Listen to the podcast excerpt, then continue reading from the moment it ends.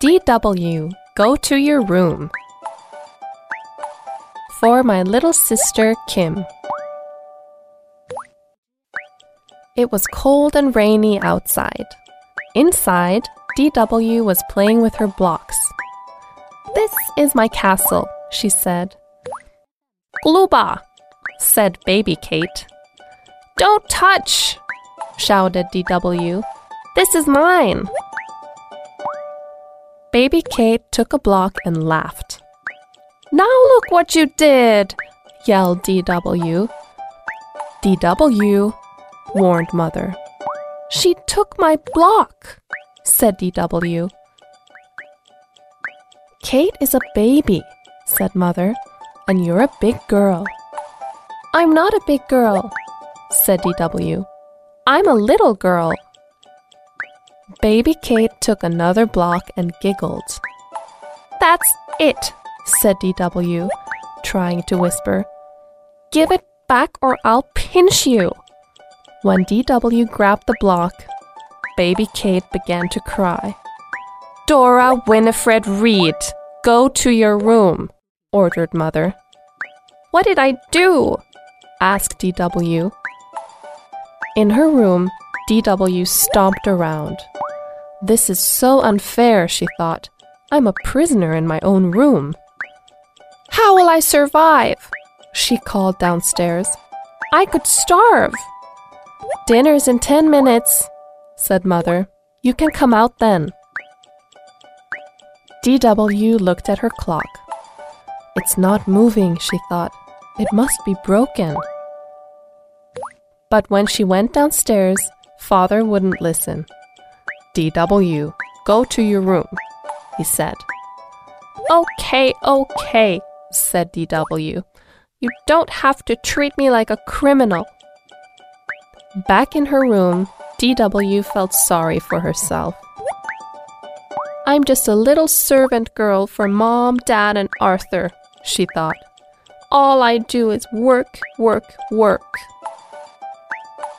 Nobody loves me, thought DW. And it's all Kate's fault.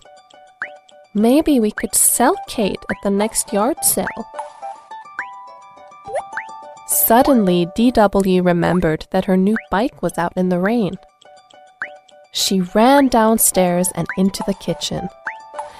The only bike I have in the whole world is outside in the rain, she cried. It's getting rusty. I'll put it away, offered Arthur. Okay, said Mother. DW, go to your room. Will the punishment never end? moaned DW. Grandma Thora is the only one who really loves me, thought DW. Wait until I tell her what they did to me. She'll fix them. Then DW got an idea.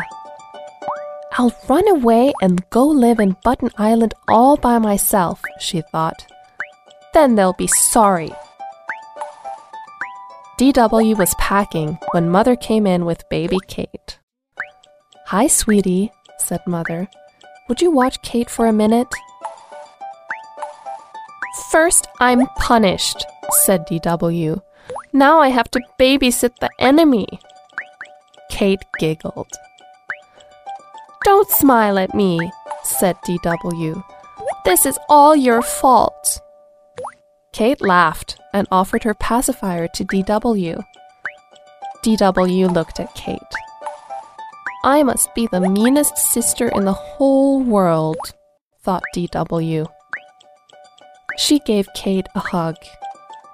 Just then, Mother came in. Now that's the DW I like to see, she said. By the way, your timeout is over. Dinner's ready. Dinner, said DW. But we want to play a while. Dinner's getting cold, called Mother.